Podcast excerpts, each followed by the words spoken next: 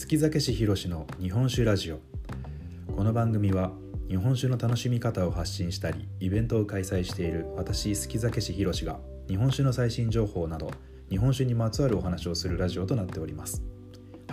今回で3回目となります。ありがとうございます。おかげさまであのちょっと昨日も言いましたけれどももう聞いてるよっていう声をまたいただいたりしてですねいや本当にありがとうございます。もう昨日なんかは本当にしょうもない話ばっかりしてた気がするんですけどね。まあそれでも聞いてくれてるっていう人がいる以上頑張らせていただきたいと思います。で今回も早速ですけれども、まあ、最新情報みたいなところでですねいやーびっくりしましたよ。今回お話しするのはですねあの、まあ、最新と言いながら1月15日に「 SAKETIMES」にも掲載されている情報なんですけれどもこれですね米国を代表するロックバンドフーファイターズと楯の川酒造がコラボ。ニューアルバムと同日2月5日に純米大吟醸酒をリリース。いやーびっくりしましたね。フーファイターズですよ。皆さんあのご存知のフーファイターズ。やもしかしたら知らない人もいるかもしれませんけども一応説明するとあのアメリカのすごく有名なロックバンドですね。もうポストグランジというかの U というかですね。非常に有名なバンドです。あのニルバーナっていうバンドが、ね、有名なバンドがあるんですけれどもそのドラムの方がボーカルをやってるっていうところでもうあの洋楽好きな方だったらもうみんな結構知ってるんじゃないかなっていう感じの。でやっぱり僕もこうすごいマジかそこのコラボかって上がったのはやっぱ昔私も高校生とか大学生の頃にやっぱりちょっとバンドやったりとかしてたような人間なので非常にやっぱこういうのもうたまらないですよね。いやーまさかそこかよと。でただお恥ずかしながらですね私全然フーファイターズがですね、まあ、あの特にボーカルの多分デイブ・グロールさんだと思うんですけど日本酒が好きっていうの全然知らなかったんですね。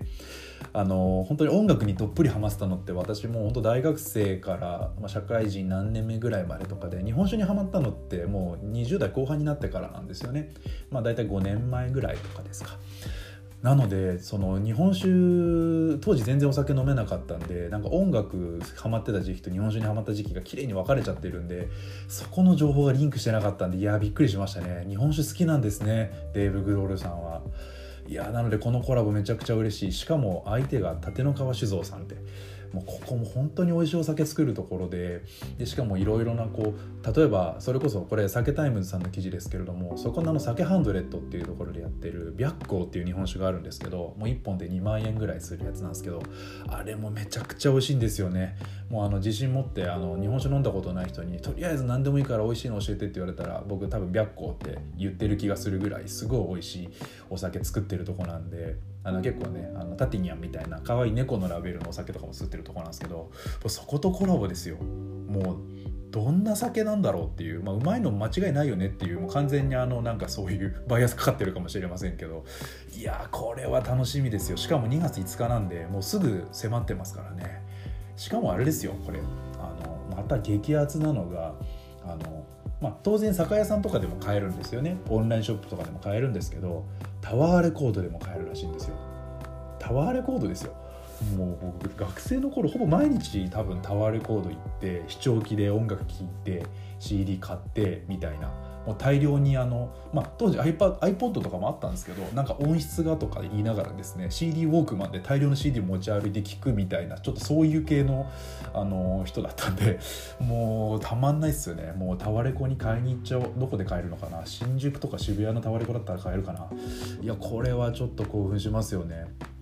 フーファイターズとかもこれこの話私今日聞いてもうそこからずっともうフーファイターズ聞きますもんね。そしたらもうやっぱいろいろ当時のことを思い出してもう早速あの話がなんか脱線しちゃいますけど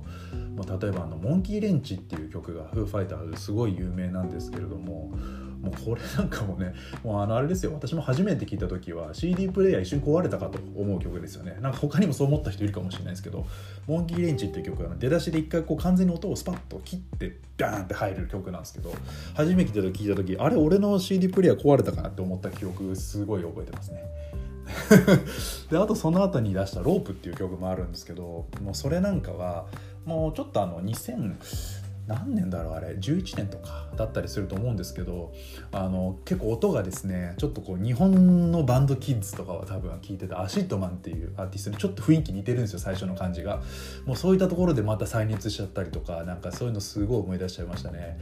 いややっぱ音楽と日本酒の組み合わせ最高ですよね。うん。まあ、ぜひあのなんで立野川好きな人ももちろんあの音楽好きな人もですねその音楽と聴きながらあのそのお酒楽しむっていうのもなかなか大つなものなのでぜひやっていただけたらと思います。これお酒作ってる時にフーファイターズの曲聴かせてるらしいんであのちょっと味もねなんかそういう感じになってんじゃないかなって思います。でもあれですねフーファイターズはさっきも言いましたけど、まあ、ニルバーナのバンドの系譜を組んでるんであのニルバーナってこう演奏の最後にギター叩き壊したりするっていう結構あの感じが有名だったりもするんですよね。あのぜひあの皆さん飲んだ後にですねあのボトルを割るのはやめていただけたらと思いますのであいやこれは楽しみですね。今あのタワーレコードで買えるみたいなのありましたけど、まあ、日本酒で音楽でみたいなのでいくとあのリッチー・ホーティンさんっていうミニマルテクノもすごい有名な方この方もすごい日本酒が好きでエンターズ酒っていうあの日本酒のシリーズも結構出してらっしゃる方なんですよね。あのクラブとかでもその名前でお酒飲めたりとかするんですよ。であれもあのカップ酒みたいのでも販売してた時期があってあのその時はですねあのタワーレコードじゃなくてディスクユニオンで買えたんですよ。確か中身は蓬莱泉だったかなと思うんですけどうちにもまだ1本残っていてもういつ飲もうかっていうのをずっと待っているやつがありますね。なんで音楽とコラボして CD ショップで買うみたいなのはもう激アツですよね。なんかそういうの含めて楽しめるみたいなところありますよね。うん。で確か1本3000円とかそのぐらいだったみたいなのでもうこれはぜひ皆さん要チェックという感じですね。いやー本当にねフーファイターズもうその流れから本当に学生の頃思い出しますよね。なんか本当私いろんな音楽を聴いてたのでフーファイターズからそれこそニッケルバックっていうバンドとかあのフーバスタンクとかですね、まあ、ドートリーとかもいましたね。あとはその系譜の先になるのかなと思うんですけどまあでも UK ロックでいくとかミューズとかですね。もう大好きでしたね。もうあのそうですね。またちょっと聴いちゃったりしてなんかあれなんですよね。あのやっぱりこう私もあの好き酒師で、まあ、日本酒の活動もしていつつも、まあ、本職やっぱりサラリーマンだったりするので結構まあ最近あの忙しかったりもするとですねなかなか音楽聴けてなかったなっていうのを今回気づきましたね。なんかその年末年始でも思ったんですよなんか久しぶりにこう紅白とかでがっつりちょっとライブ映像みたいな、まああいうものを見てなんかこうやっぱ音楽における高揚感みたいなものなんかそういうちょっとこう自分の情緒刺激されるみたいなもの忘れてたなと思って。なんでちょっとこういうのをあの思い出させてくれたみたいなところでも非常に嬉しかったですね。なんでさっきはですねそのままちょっと昔聴いてたちょっと J ロックというかなんか日本のそういうロックの方にもちょっと久しぶりに顔を出したというかちょっとあれですね家の部屋の片付けとか家事しながらですねそれこそアシッドマンとかバンプ・オブ・チキンとかさっき聞いてました。いやー懐かしいですよね。なんかそういえばなかなかこう音楽と、まあ、日本酒のイベントってあのあるようでないなっていうよく話とか聞くんですけど、まあ、なかなか数自体多くないのかなと思うんですよね。それこそ数年前とかであの、まあ、日本酒好きの方であれば本当に有名なあの荒政酒造さん。荒政がですねあのあの作ってらっしゃるあの佐藤祐介さんとかもすごい音楽に造形の深い方ででその方がですねあの渋谷のとあるこうバーで、まあ、数年前にプログレの夕べだったかななんかそういうプログレの音楽プログレって音楽のジャンルなんですけど、まあ、それについてがっつり話すみたいなイベントをやってたことがあったんですよね。あのしかも相手にあ器のこう作家の田村さんっていう田村はじめさんっていう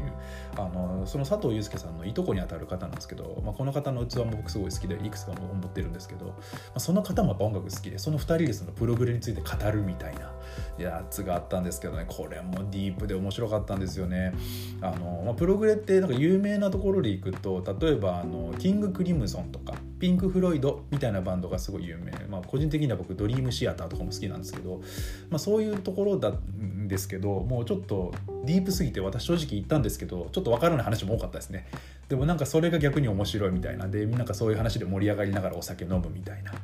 なんか例えばキングクリムゾンのなんかマークとちょっと荒政のお酒のロゴ似てるよねみたいなこうちょっと冗談めいた話とかしながらですね。飲むのすごいあれ楽しかったんですよね。なんかああいうのをなんかねせっかくなんか今こういう結構オンラインでのイベントとかも増えてるんでなんかそっちが増えても面白いのかなとも思いますよね。なんでこういう音楽とのコラボみたいなものもなんかもっともっと出てくれたらいいなと思いますね。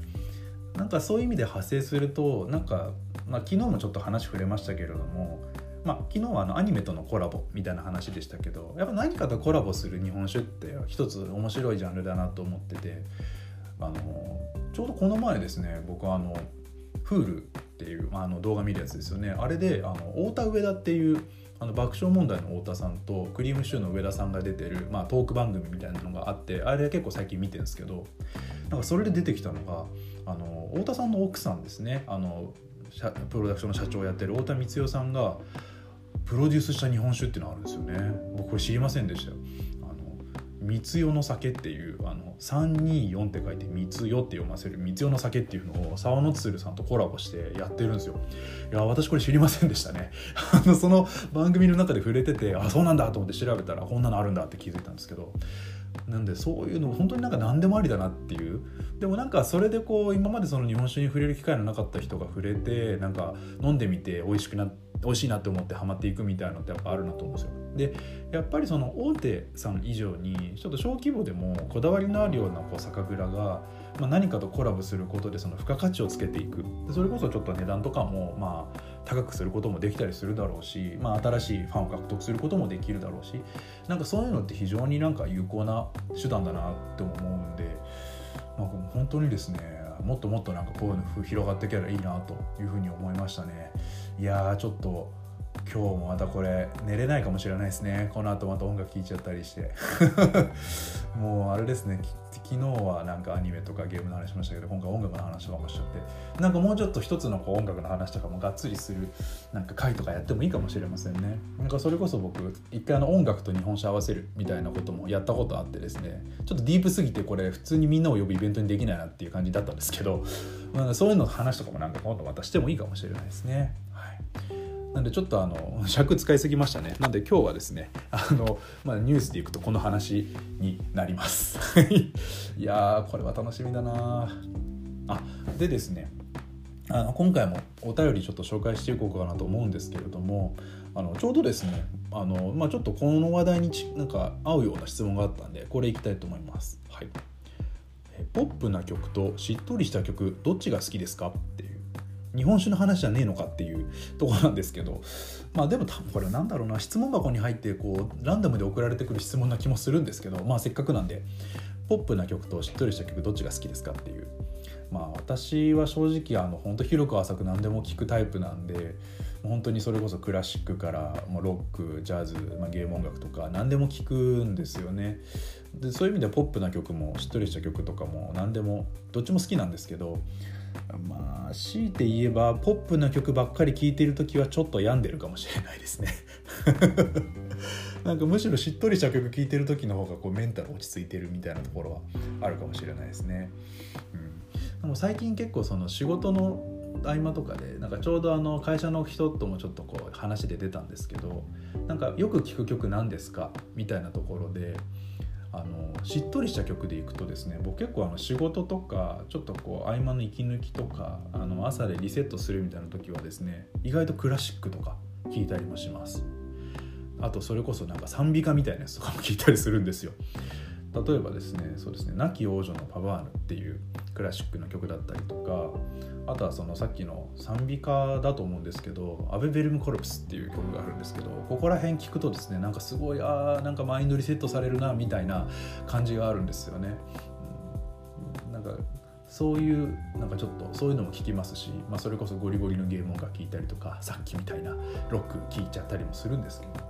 なんで本当に結構その時の気持ちに合わせて音楽とかも変えてるかもしれませんね。なんかそれは結構日本酒とも近いかもしれません。なんかその時の気分に合わせてあの日本酒も選びますし音楽も同様にっていう感じですかね。なんか BGM みたいな感覚でお酒選ぶっていうのも一つ面白いのかなと思うのでなんか是非皆さんもそういう風にちょっとお酒選んでみてもいいかなと思います。はい。今回ですねちょっとなんかほとんどまたこんな感じでバーッとお話ししちゃったんですけれども、まあ、ちょっと是非また次回もですねあのこんな感じでなんか日本酒流に絡めたちょっとこうお話とかもまたできたらいいのかなと思いますので、はい、またお付き合いいただけたらと思います。はい、それではまた次回お会いいたしましょう。ありがとうございました。あーダメだな今日音楽聴いちゃうなこれ。